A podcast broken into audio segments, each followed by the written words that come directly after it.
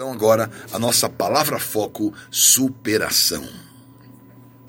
E glória a Deus que eu vou ministrar a você, talvez algo que você nunca ouviu, mas vou ministrar a você o panorama da superação, que envolve do Gênesis ao Apocalipse. Você vai enxergar a superação como uma marca e uma unção de toda a Bíblia. A Bíblia é um livro de superação. E como estabelece esse panorama da superação? O homem começou tendo uma vida eterna. Então Adão, ele tinha vida eterna.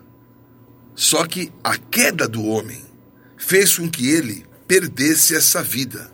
E como isso aconteceu? Deus colocou mandamentos. E nesses mandamentos, o homem não teve obediência.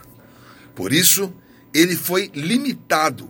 Ele tinha que viver uma superação, mas ele viveu uma limitação porque ele desobedeceu. Mas você vai entender uma coisa: eu não vou ter na minha vida com Deus um relacionamento de mandamentos.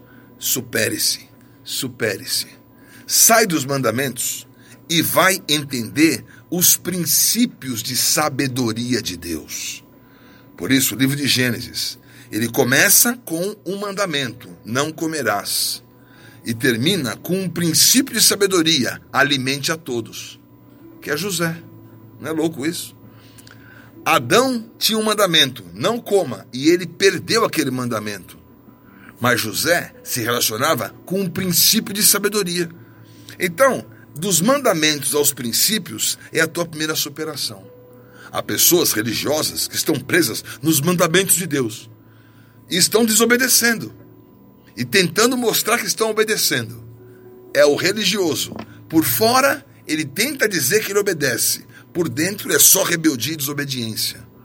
E esses mandamentos, não adulterarás. Ai, não adulterarás. Ai, eu nunca adulterei. Já está pensando, está adulterando. Porque não adianta você ficar preso no mandamento exterior. Você tem que entender o princípio de sabedoria que há naquilo. Por isso, Gênesis começa com Adão desobedecendo o mandamento, mas com José termina, no capítulo 50, termina assim: num caixão no Egito. Gênesis é: no princípio criou Deus, num caixão no Egito. Ele criou coisas maravilhosas, o homem foi, pecou, caiu, descumpriu os mandamentos, mas José entendeu que não eram os mandamentos, há uma superação, princípios de sabedoria. E José termina alimentando a todos, tendo sabedoria, guardando o alimento, sabendo realmente na logística fazer algo poderoso. E você então está superando a sua vida no entendimento espiritual, não ficando preso no mandamento carnal, mas entendendo um princípio de sabedoria espiritual. Depois, o resto da Bíblia, você vai ver não só princípios, mas frutos. Então, que é Abraão? Ele é o fruto da fé. O que, que é Daniel? Daniel, ele é o fruto da paz. Passaram todos os reis e estava em paz, tranquilo. O que você vê em João? Você vê o fruto da alegria. O que você vê em Maria? O fruto do amor. Então as pessoas, elas saíram de simplesmente terem princípios para terem frutos e conquistas. Como está a tua vida? Está preso nos mandamentos? Supere-se para os princípios. Você está preso nos princípios? Supere-se para os frutos e conquistas. Porque essa é a história da Bíblia. Você vai dar frutos e pelo seu fruto você vai ser conhecido. Se você está preso no mandamento, abre o princípio, aplica o princípio, supere-se pelo princípio e chegue num fruto de conquista, de fé, de amor, de alegria, de paz. Mas tem algo a mais na tua vida. Esses frutos de conquista, você vai se alimentar deles e fazer dele a sua vida. A vida que está em você, na Jerusalém celestial, sabe o que tem na Jerusalém celestial? de uma e de outra margem do rio, a árvore da vida. Então, desde o jardim do Gênesis até o Apocalipse, tem uma linha da vida. E essa linha da vida é da superação.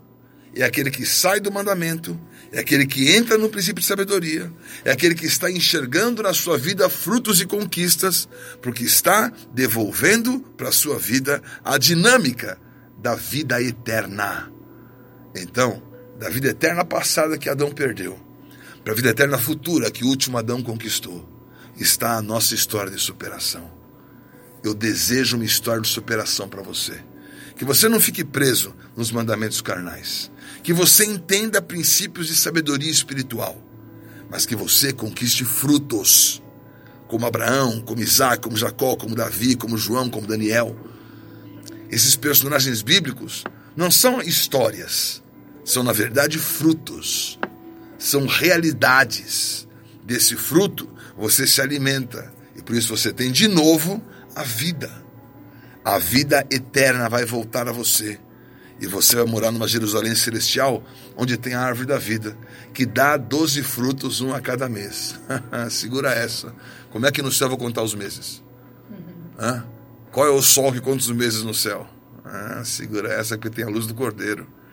O cordeiro é a lâmpada. Não vai precisar do sol. Então, como é que eu vou contar os meses?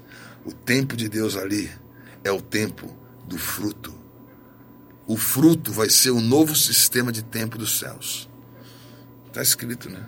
Se quiser degustar isso numa equação quântica e diferencial, posso trabalhar para você essa ideia. Mas o mais importante é que você vai ter frutos. E volta o grande círculo do jardim, onde você sabe que não vai entrar mais contaminação, não vai entrar mais morte, não vai entrar mais coisa nenhuma que naquele Éden entrou mas a Jerusalém celestial está protegido. E eu vou viver isso, porque eu saí do mandamento, eu venci com princípios, eu conquistei frutos e eu vou voltar a viver a superação com a vida eterna. Por isso, hoje, palavra foco, superação, o panorama da superação.